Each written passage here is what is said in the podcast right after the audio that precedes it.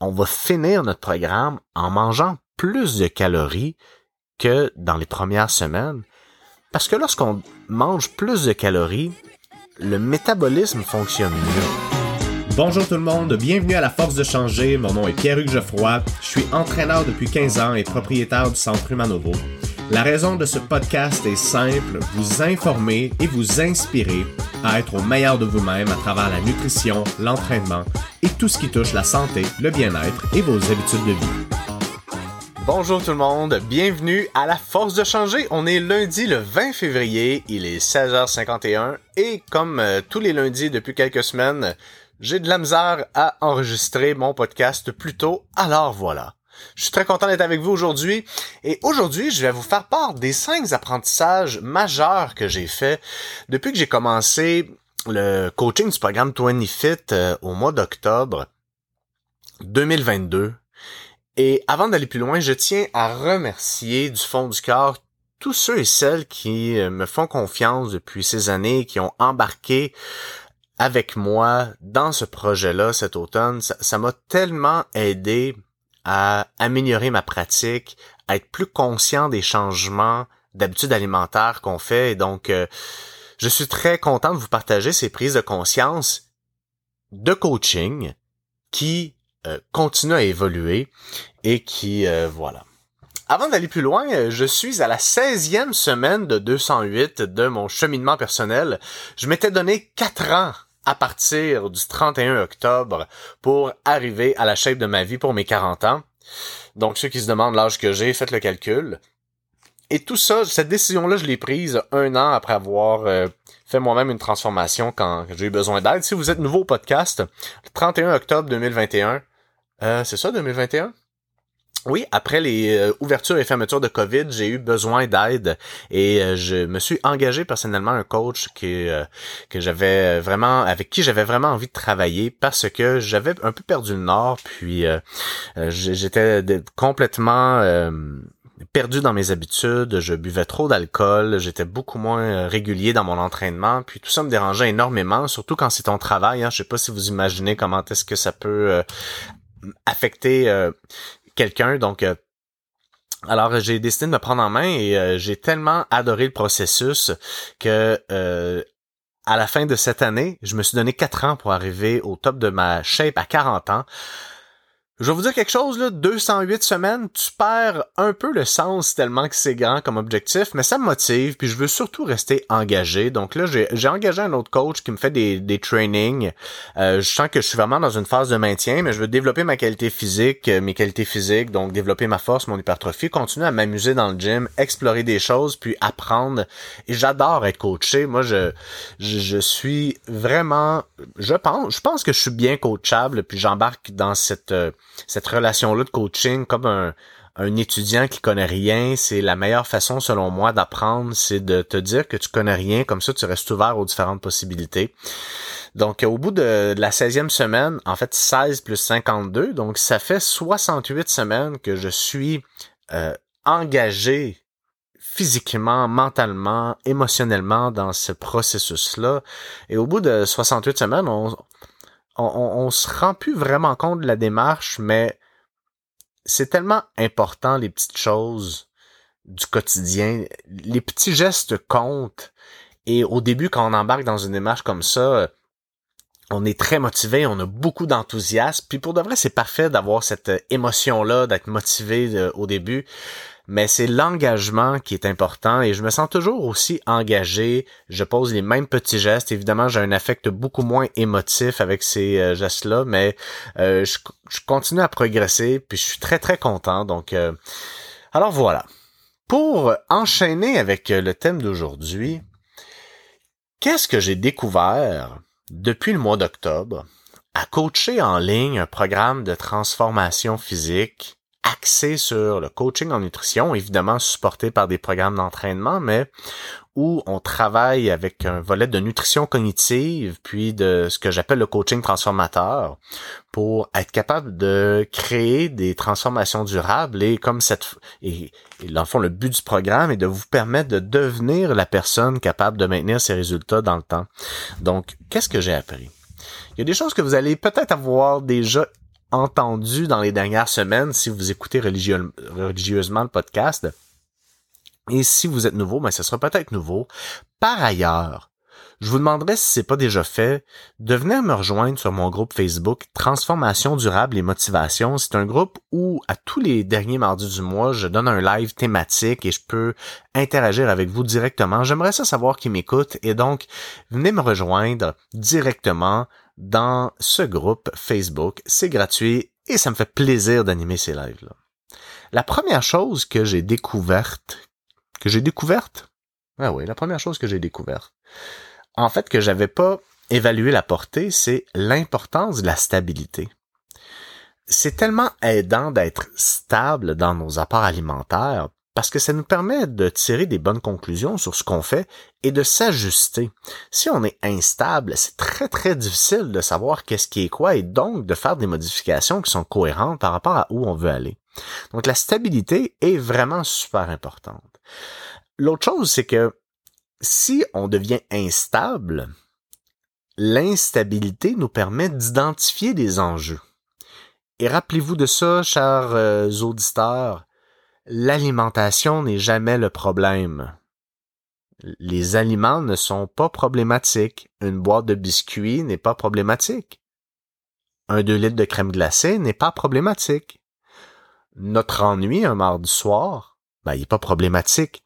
Mais si on est instable, ça nous permet d'identifier des enjeux et c'est ceux-là qu'on veut discuter, qu'on veut ouvrir la réflexion, qu'on veut commencer à se poser des questions pour voir, hey, dans telle situation, voici comment je me sens, voici ce que j'ai tendance à faire, et voici ce que ça donne comme résultat. Donc, en fonction d'où je veux aller, qu'est-ce que je devrais faire pour être sûr d'arriver à mes fins, comment j'ai envie de vivre ça, et un coach, évidemment, qui est là pour vous supporter, qui va vous donner des idées, puis va vous permettre de voir peut-être un petit peu plus grand que la façon dont vous le voyez, parce que quand on est face à un problème ou une situation difficile, on a face dedans. Donc, c'est difficile de réfléchir quand on est là. Donc, la stabilité, les amis, c'est vraiment super important. L'autre chose qui est... Euh, qui a été pour moi une vraie découverte, c'est que dans le cadre du programme, sur 12 semaines, on a 5 rencontres de coaching. Mais à toutes les semaines, on se parle via un bilan hebdomadaire. Donc, les participants ont, à leur jour déterminé, par exemple, peut-être que c'est le lundi ou le mercredi ou le jeudi, peu importe euh, des disponibilités de la personne, mais disons à tous les mercredis, on m'écrit, on répond à des questions et on fait un bilan de la semaine.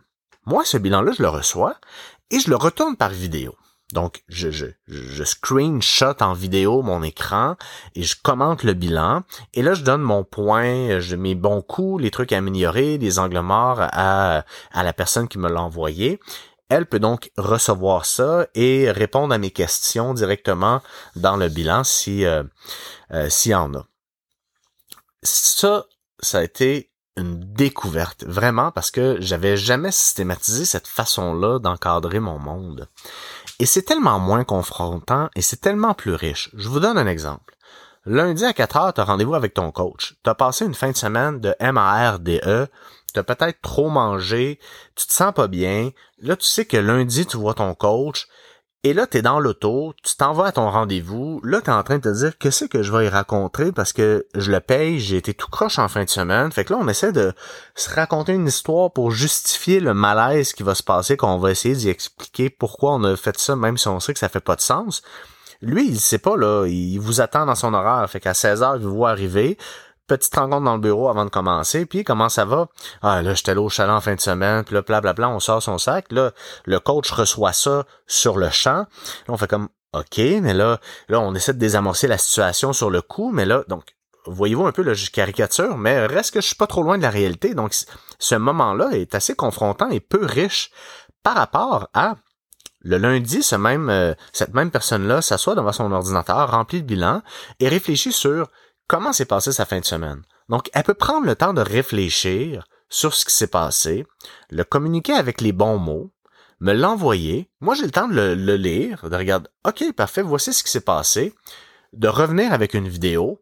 Elle a le temps de m'écouter, de digérer l'information. Donc, dans ce processus-là, c'est tellement riche et jamais j'aurais pensé que le coaching en, en changement d'habitude s'opérait d'une façon qui est beaucoup plus efficace avec ce médium-là, parce que je suis un gars humain, moi j'aime profondément les gens avec qui je travaille, puis je m'étais dit à distance, j'avais quand même une petite résistance, même si je l'avais vécu personnellement, puis j'avais trouvé ça extraordinaire. Il y a comme une partie de moi, une partie du professionnel en moi qui doutait un peu.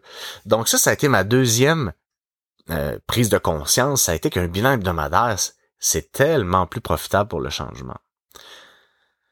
L'autre chose, c'est que avec les bilans, puis la façon dont on coach l'alimentation, puis euh, on, a énormément de données sur ce que font les gens, et donc la relation entre l'apport énergétique, donc le nombre de calories qu'on mange, la dépense énergétique, donc euh, le, nombre de calories qu'on dépense, les fluctuations du poids, je suis vraiment en mesure de mieux comprendre qu'est-ce qui fait en sorte qu'un métabolisme va fonctionner d'une façon optimale parce que je suis capable de vraiment bien suivre ce que les gens font et comment leur corps change dans le temps. Donc ça aussi, c'est hyper puissant. Donc, et pour beaucoup de gens, on va finir notre programme en mangeant plus de calories que dans les premières semaines. Parce que lorsqu'on mange plus de calories, le métabolisme fonctionne mieux. Mais là, si vous allez manger 3700 calories aujourd'hui, votre corps va pas brûler 3700 calories. Je vais exagérer le concept, là. C'est plus compliqué que ça, mais juste pour vous donner une idée. Mettons que le lundi, vous mangez 800 calories. Le mardi, vous mangez 800 calories. Le mercredi, vous mangez, devinez, 800 calories. Votre métabolisme, là, il va vouloir essayer de rejoindre ce 800 calories-là parce qu'il peut pas être dans le trou trop longtemps. Lui, il faut qu'il survive. Fait qu'il va couper, il va, il va diminuer l'efficacité de certains processus physiologiques pour aller rejoindre cet apport-là énergétique que vous lui donnez. Et donc, le jeudi, si vous mangez 3800 calories, entre le 3800 et le 800, là, il y a un gros écart. Et là, le corps va, risque d'accumuler des surplus. Les amis, je dois vous dire que ce que je vous donne comme information, c'est de l'information clinique. C'est pas des études scientifiques, c'est basé sur mon expérience clinique. Il y a 56 personnes qui ont arrivé dans le programme et qui ont embarqué dans le programme 20 et avec les données que j'ai, je peux quand même affirmer avec un peu de conviction que je suis pas trop à côté de la traque. Je me donne une petite nuance pour les scientifiques aguerris qui m'écoutent. Mais, donc, le corps va toujours essayer de suivre l'apport énergétique. Maintenant, si vous mangez 3800 calories, deux jours de suite, vous allez prendre du poids. Trois jours de suite, vous allez prendre du poids. Quatre jours de suite, vous allez prendre du poids. Puis à un moment donné, là, à force de manger 3800 calories, vous allez vous stabiliser parce que le métabolisme va augmenter son, efficacité métabolique pour brûler le plus de calories possible parce qu'il veut survivre. Puis s'il fait juste prendre du poids, il sait qu'il va pas survivre. Donc quand on est stable, si on était passé de 800 calories à 900 calories quelques jours, à 1000 calories quelques jours, à 1100 calories quelques jours. Le métabolisme va avoir le temps de suivre notre apport énergétique et là, on devient vraiment efficace. Et j'ai toujours dit, je le crois encore, que la masse musculaire, c'est ce qui fait en sorte que le corps va métaboliser davantage de calories. Mais la stabilité jumelée à un apport légèrement croissant de calories est encore plus efficace qu'un entraînement musculaire sous-alimenté. Voilà.